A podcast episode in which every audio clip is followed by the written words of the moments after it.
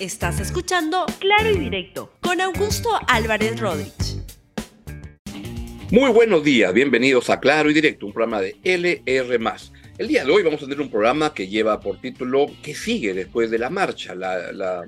esta marcha y después del 19J, ¿qué es lo que sigue? Y eso tiene que evidentemente empezar con qué es lo que pasó ayer en el Perú y trataré de hacerlo de la manera más objetiva, si es que cabe, porque en ese programa pues no, no, no quiero participar en activismos a favor de la marcha o en contra de la marcha, sino tratar de acercarme lo más posible a lo que realmente ocurrió para poder sacar conclusiones. Y entonces lo primero que quisiera presentar es algunos de los momentos de la, de la, de la marcha y de los eventos políticos del día de ayer. Y empezamos con lo, las palabras que pronunció la presidenta Dina Boluarte antes de la marcha. Echar la oportunidad para señalar que el próximo 28 de julio, aniversario patrio, en cumplimiento del mandato constitucional, daré un mensaje a la nación donde haré un balance del camino recorrido, pero sobre todo será un mensaje que trazará clara y responsablemente las medidas y las prioridades para afianzar el crecimiento y el progreso de nuestro Perú. Será un mensaje donde abordaremos los grandes retos del país, un mensaje de unidad y de confianza, con una mirada hacia el futuro, un mensaje de esperanza para todas las peruanas y los peruanos. Muy bien, y luego, luego de producidos todos los, eventos que vamos a comentar a continuación, este fue el balance que dio el ministro del Interior, el señor el ministro Vicente Romero, en la noche, a eso de las 10 de la noche del día de ayer. Días atrás ha hecho una planificación interesante, vuelvo a repetir, y creo que el día de hoy ha dado magníficos resultados, justamente con la experiencia que tienen nuestros policías en el manejo de control de disturbios y orden público. Lo que trataron de hacer es efectivamente a las personas que tenían identificadas de un grupo que era tenía un nivel violento, yo diría, tratarlos de acompañar, darles la seguridad, que se expresen como debe ser y sacarlos hacia Hacho. Y otro grupo bueno, esa fue la posición del gobierno a través de la presidenta de la República y del ministro del Interior, que era quien estaba pues ayer uh, empoderado al mando de la manera como la policía debía responder a esta marcha. Vayamos ahora a algunos comentarios de algunos dirigentes que impulsaban la marcha, principalmente gente de dirigentes de izquierda como Verónica Mendoza. Miren, no he escuchado su conferencia de prensa si es que ha dado alguna el día de hoy, pero imagino que habrá repetido lo de ayer hemos visto más preocupado por el fútbol que por la vida de los peruanos y peruanas. Yo también soy hincha de mi propio equipo, pero por supuesto cuando se trata de defender la vida, eso está por delante. Y ojalá él pudiera entender eso.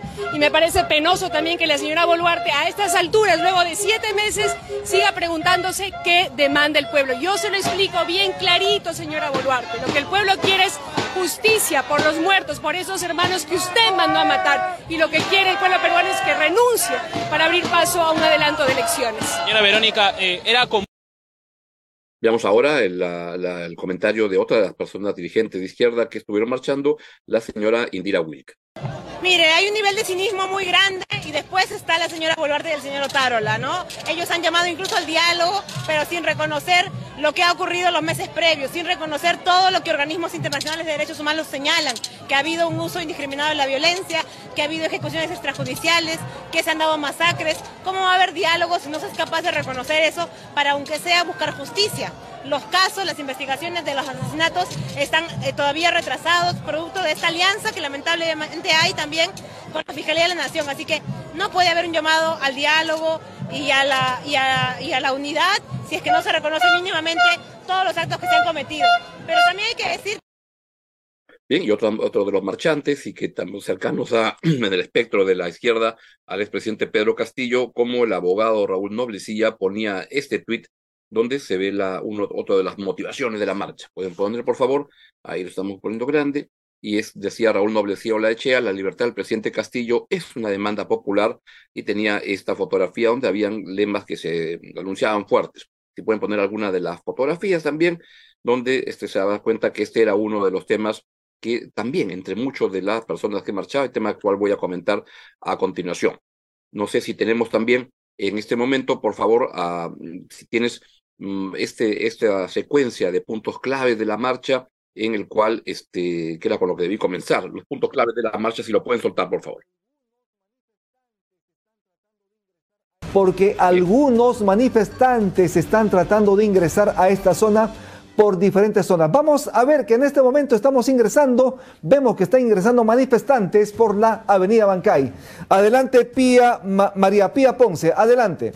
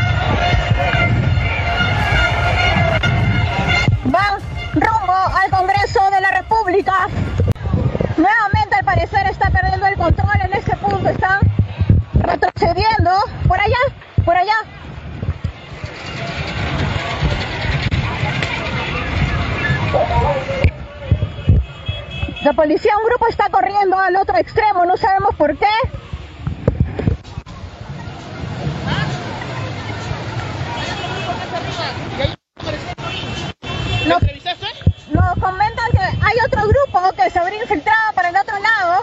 Nosotros vamos a quedarnos por acá. Hay otro grupo que se habría infiltrado del otro extremo. Por eso es que un grupo de policías se está yendo para resguardar las calles aledañas de Abancay. Muy bien. Y junto con eso, lo que debemos informarles es los reportes que dieron el Ministerio de Salud con respecto a la cantidad de eh, heridos. ¿Me pueden poner, por favor, el comunicado del Ministerio de Salud y el reporte de la Defensoría, donde dan cuenta de la cantidad de heridos? Ahí está el comunicado del Ministerio de Salud, donde dice que Uh, se informa que durante las manifestaciones públicas en el centro de Lima se reportan 11 atenciones, de los cuales 4 fueron atendidos en el mismo lugar. Ese es un comunicado a las 9 y 30 de la, de la noche, cuando ya estaba todo casi este, culminando, ¿no?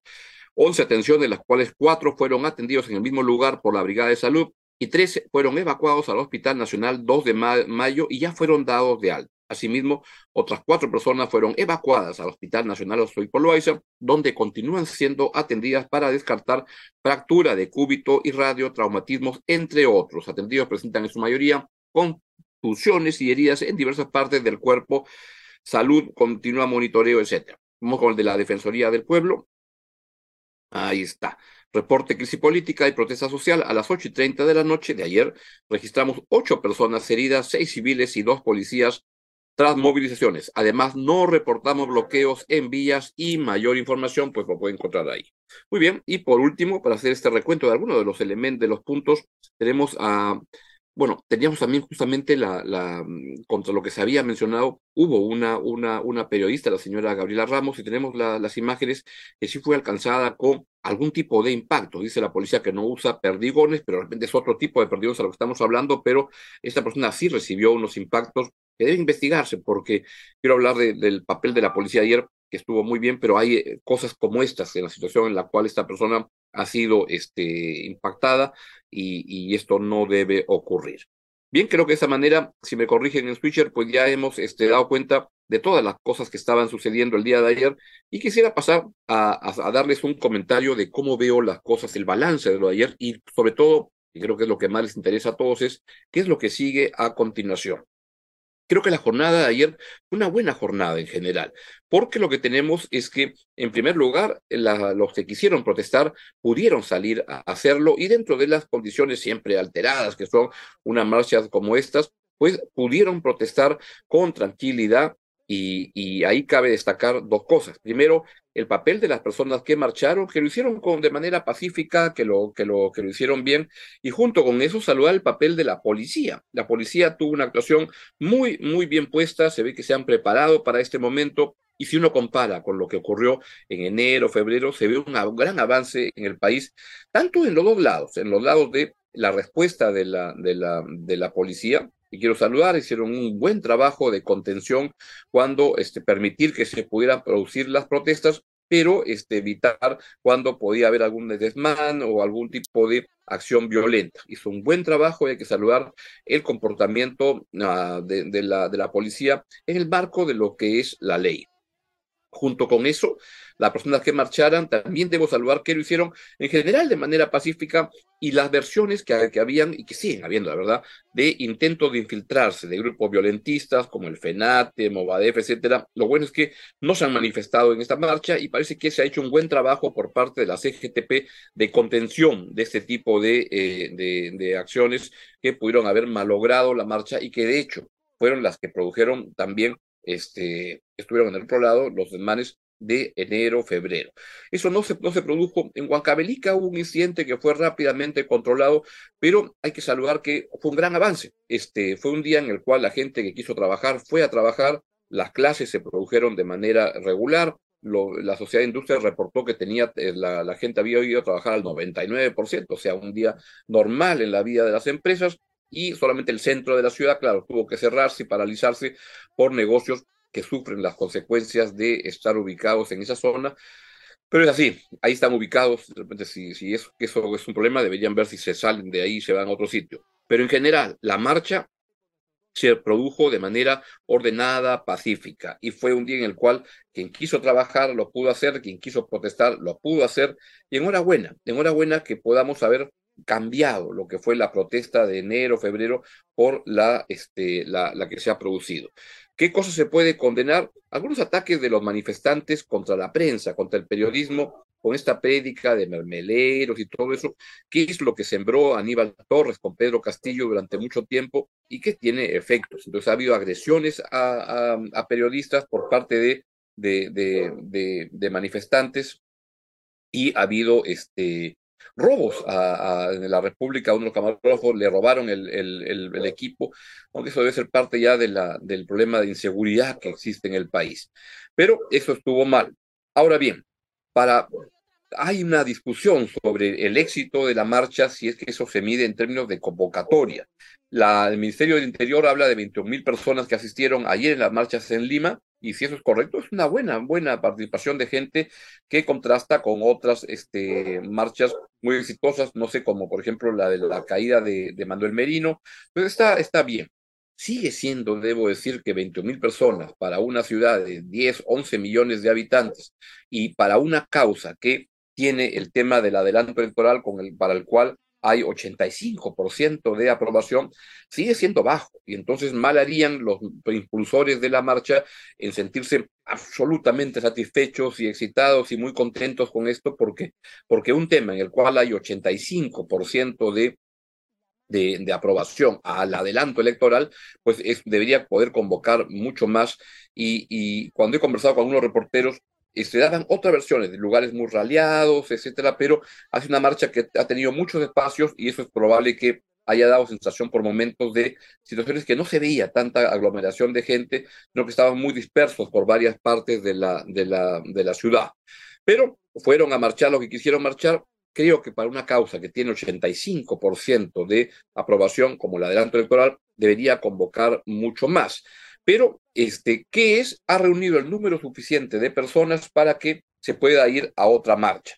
Es decir, seguramente vendrá ahora el intento de la cuarta, entre comillas, la cuarta toma de Lima, cuando será en septiembre, octubre, pero que esto le da pie a la gente que impulsa la caída del gobierno de Dina Boluarte a seguir generando más este, convocatorias, a seguir haciendo más movilizaciones y vamos a ver qué es lo que ocurre.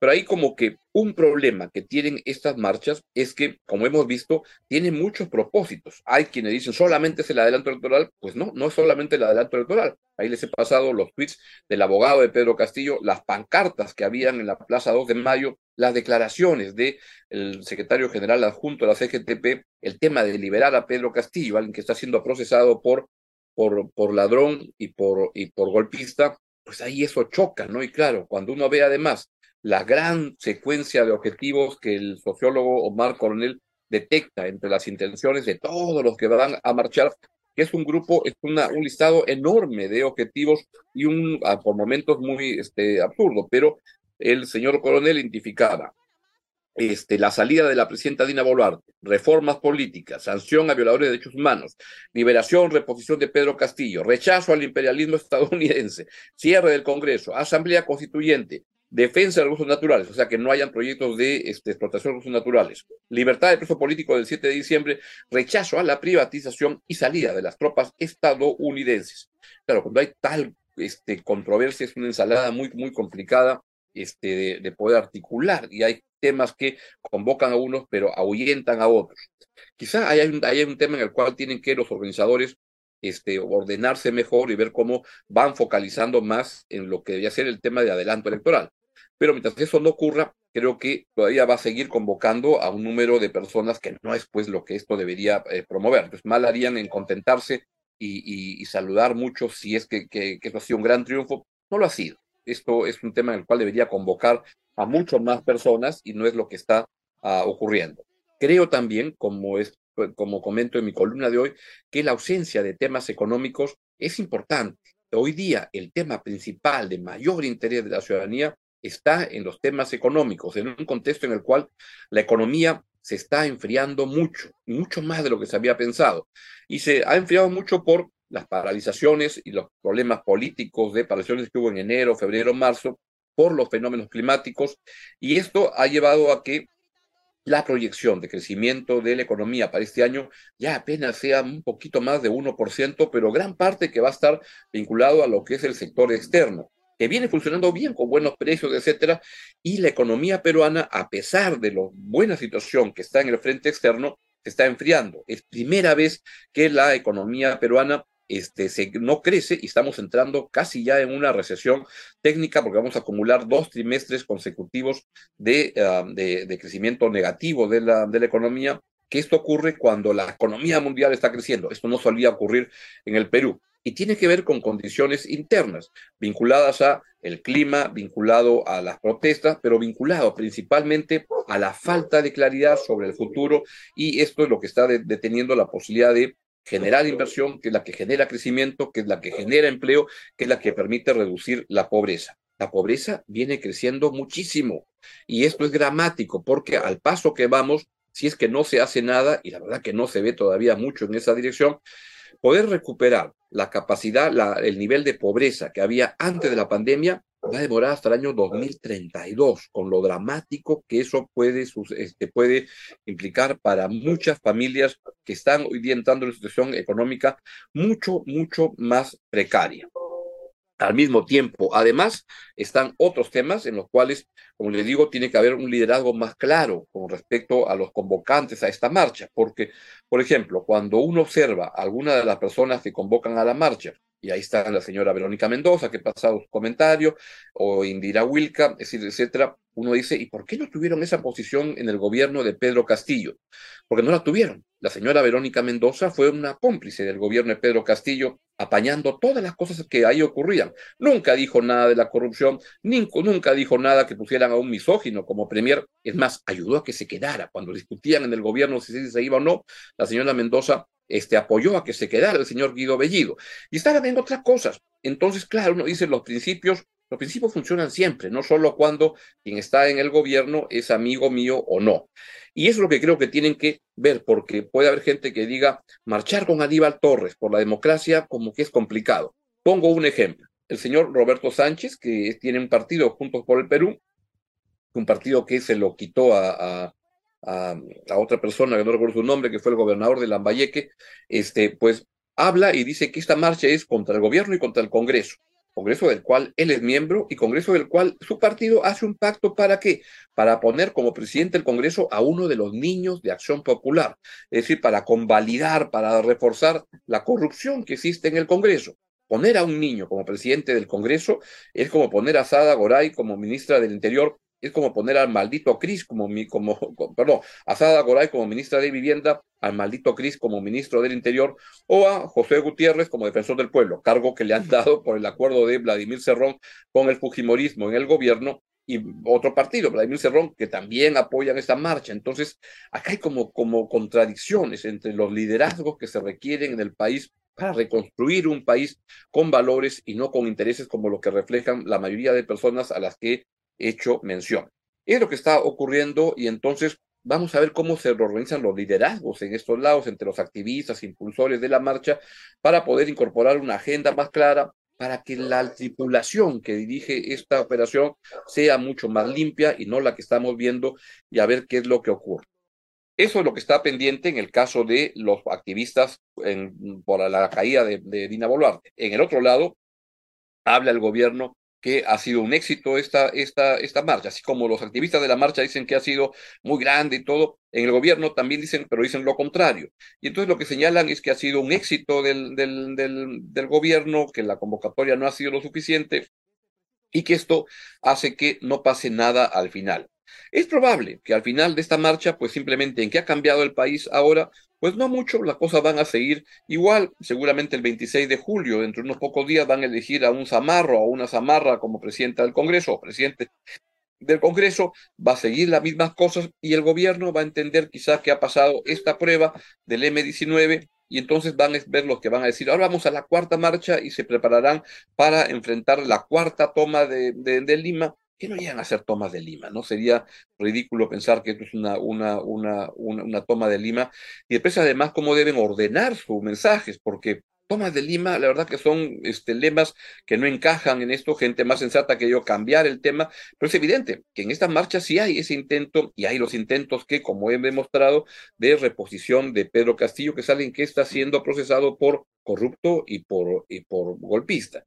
Y así vamos, entonces ¿Qué esperamos ahora? ¿Qué va a ocurrir? ¿Cómo el gobierno va a interpretar lo que ha sucedido para construir un discurso este, en el mensaje de fiestas patrias? Vamos a ver qué es lo que ocurre, pero lo que ocurre entonces, pero no creo que el gobierno pueda tener una sensación triunfalista por lo que pasó ayer. Creo que se equivocan los activistas de la marcha o el gobierno si es que creen que han ganado cada uno de sus posiciones para este choque que va, a, que va increciendo, pero porque siento que al final del día lo que tenemos es la misma situación empantanada de un atolladero institucional con una clase política, gobierno y Congreso que este, no tiene representación del pueblo y esa representación también está presente en muchas de las personas que funcionan como activistas de la marcha. Y ahí estamos, la mayoría de peruanos que queremos un adelanto electoral, pero salir ordenadamente de esto. Y esto no se ve ni en el gobierno ni en las oposiciones tan diversas al gobierno. Así vamos. Y entonces de esta manera, pues es mi mejor balance que les puedo dar, lejano de activismos en uno u otro lado, para poder entender qué es lo que pasó ayer y cómo es que podrían venir las cosas a futuro. Les agradezco su atención y lo dejo con la excelente programación de LR, que además debo saludar al, al, al equipo de LR, todo el equipo de productores, este, a, Rumi Ceballos, que hizo una excelente transmisión, a, los, a, la gente en el switcher, a la gente de Urpi que estuvo en la, en la cancha dando los reportes para que usted pueda tener una sensación directa de lo que ha estado pasando. Les agradezco su atención y nos vemos mañana aquí en Claro Directo en LR. Que tengan un buen día. Chau, chau. Gracias por escuchar Claro y Directo con Augusto Álvarez Rodríguez. Suscríbete para que disfrutes más contenidos.